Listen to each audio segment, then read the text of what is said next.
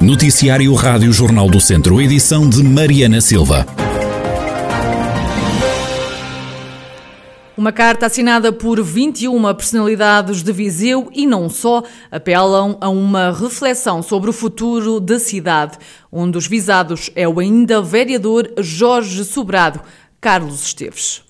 É uma carta que tem poucas horas, mas que está já a agitar a política local em Viseu. Um grupo de 21 personalidades das mais variadas áreas, mas sobretudo a cultura, escreveu uma carta pública onde demonstra estar preocupado com o futuro da cidade de Viseu.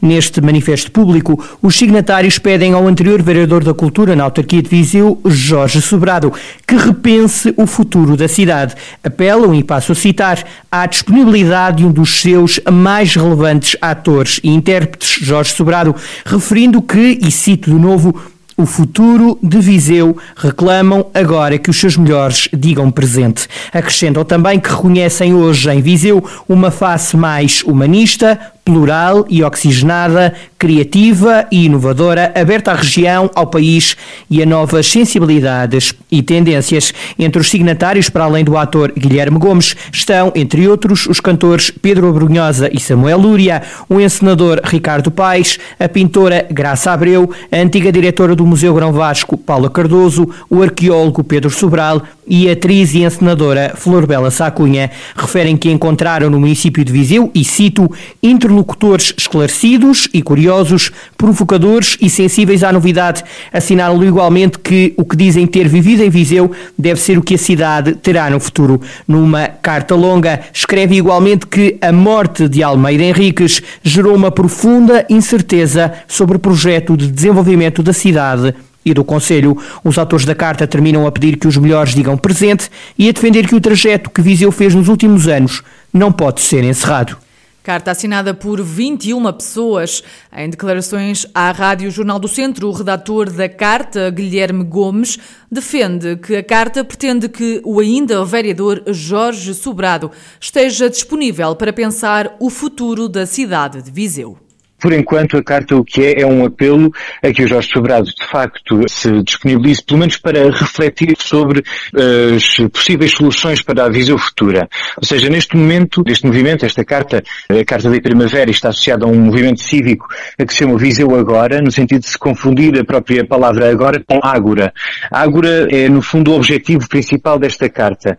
É criar um espaço de reflexão e discussão sobre o projeto dos últimos anos em Viseu, sobre as transformações positivas que Viseu sofreu nos últimos anos e a necessidade de manutenção dessas eh, alterações positivas. Neste momento, por enquanto, a Carta é apenas isso e criar, eh, no fundo, a comunidade que a Carta permita criar Guilherme Gomes diz que o grupo de 21 signatários teme que o projeto para a cidade de Viseu seja agora posto em causa. A grande preocupação das pessoas, acima de tudo, é o, parte do reconhecimento de um, eh, de um projeto bastante positivo que, que foi levado a cabo em Visão nos últimos anos e da vontade de que esse projeto não seja posto em causa, tendo em conta o, o momento sensível que o inesperado desaparecimento do Dr. Almeida Henriques também provoca. Contactado pela Rádio Jornal do Centro, Jorge Sobrado prometeu reagir mais tarde a este manifesto. O vereador na Câmara de Viseu defende que este é o tempo de ler a carta e que só depois a vai analisar e se pronunciar. Arlindo Cunha, eleito presidente do Conselho Geral do Instituto Politécnico de Viseu, as eleições e a tomada de posse do novo presidente que sucede a Correia de Campos foram realizadas esta tarde. O presidente da Comissão Vitivinícola Regional do Dão foi eleito por maioria absoluta. No Conselho Geral estão ainda Adelino Costa, provedor da Santa Casa da Misericórdia de Viseu, Carlos Santiago, presidente da Câmara de Sernancelho e da Comunidade Intermunicipal do Douro, Conceição Azevedo, presidente da Câmara Municipal de Viseu, Fátima Eusébio, diretora do Departamento dos Bens Culturais da Diocese de Viseu, Fernando Daniel Nunes, administrador do Grupo Visa Beira, Joaquim Jorge Nelas, diretor do Serviço de Ortopedia do Centro Hospitalar Tondela Viseu, Mário Coutinho, técnico superior da Misericórdia de Lisboa e Nuno Dionísio, diretor da Softinza IBM. Cristina Barroco, docente do Politécnico de Viseu, foi eleita secretária do Conselho Geral, também por maioria absoluta. Por proposta do novo presidente do Conselho Geral, Arlindo Cunha, foi ainda aprovado um voto de louvor a António Correia de Campos, que agora cessou funções de presidente do Conselho Geral por todo o trabalho e dedicação realizado. Em próxima reunião será marcado o ato eleitoral que vai eleger, eleger o ou a nova presidente do Politécnico de Viseu para os próximos quatro anos. Dois novos casos de Covid-19 na região nas últimas horas, um em Tabuaço e outro em Moimenta da Beira. Nas contas da pandemia e desde março foram contabilizados 28.639 casos de Covid-19, pelo menos 26.469 recuperados.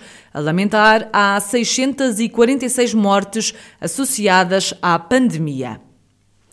O município de Tondela anunciou hoje uma terceira fase de apoios ao comércio e aos serviços, onde vão ser investidos perto de 50 mil euros. Até 15 de maio, os comerciantes podem pedir um apoio no pagamento da renda referente aos primeiros três meses do ano, como explica o presidente da Câmara, José António Jesus. Iremos apoiar todas as rendas que se enquadrem nos critérios de admissão e de admissibilidade para os meses de janeiro, fevereiro e março, cujo apoio vai até 50% do valor da renda e com o limite mês de 200 euros, e igual apoio para aqueles que recorreram no passado à banca para adquirirem o imóvel onde desenvolvem a sua atividade comercial e este apoio será no montante de dois meses e nos mesmos limites também de valores financeiros, ou seja, desde que se tenha o pagamento de prestações até 50% do valor, com um limite de 200 euros mês. As medidas de apoio têm como objetivo minimizar os impactos negativos da pandemia na economia do Conselho.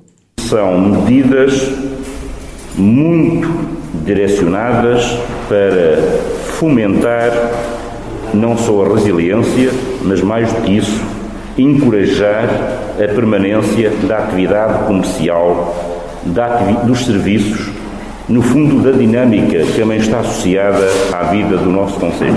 Nas duas primeiras fases de apoio já lançadas, uma em abril e outra em novembro, o município gastou mais de 67 mil euros. A autarquia criou ainda a iniciativa Todos às Compras no Conselho de Tondela, direcionada para o comércio tradicional, que vai decorrer até 21 de maio, como conta o vereador Pedro Adão. Iniciou-se já no dia 19, vai até eh, o dia 21 de maio, que vamos fazer uma campanha, ou estamos já a fazer esta campanha, em que nas compras iguais ou superiores a 10 euros é-lhes atribuído um voucher de desconto de 10%. Para todas as compras superiores ou iguais a 20 euros, é, para além do desconto, vai ter direito a um cupão que resultará num sorteio que vai ser realizado no próximo dia 4 de junho. Entre os prémios estão descontos de 100 euros no comércio local e de 40 euros nos restaurantes. A Câmara de Tondela tem ainda em curso a criação de uma plataforma de apoio ao comércio local que visa agrupar os empresários do Conselho.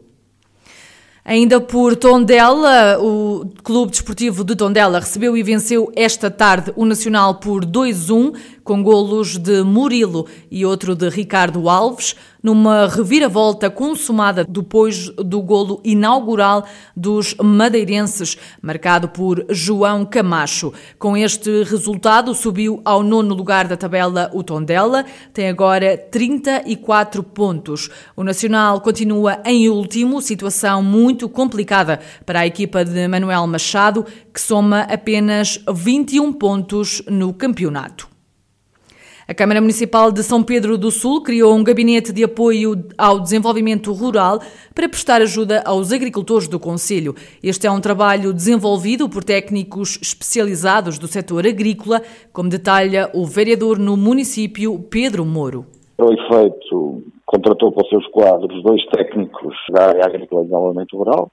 Por outro lado, também estamos numa fase final da construção do novo mercado municipal e, por isso, nas proximidades dessa área, decidimos criar este mesmo gabinete para que estes nossos técnicos possam dar um apoio mais direto e objetivo aos nossos agricultores, quer nos modos de produção, quer nos circuitos curtos de comercialização e também na certificação enquanto agricultores, produtores de bioprodutos, digamos assim, nós somos uma biorregião e, portanto, privilegiamos produtos bio e, portanto, há aqui um conjunto de, de, apoios que estão disponibilizados para os nossos agricultores e para aqueles que se possam ir instalar, sejam eles jovens agricultores ou não, e, portanto, é mais um serviço que nós disponibilizamos à comunidade. Pedro Moura, vereador do Desenvolvimento Rural da Câmara Municipal de São Pedro do Sul, que acaba de criar um gabinete de apoio ao desenvolvimento rural para prestar todo o tipo de ajudas aos agricultores do Conselho para potenciar a valorização económica das suas produções, projetos agrícolas, incluindo a produção agroecológica e produtos biológicos.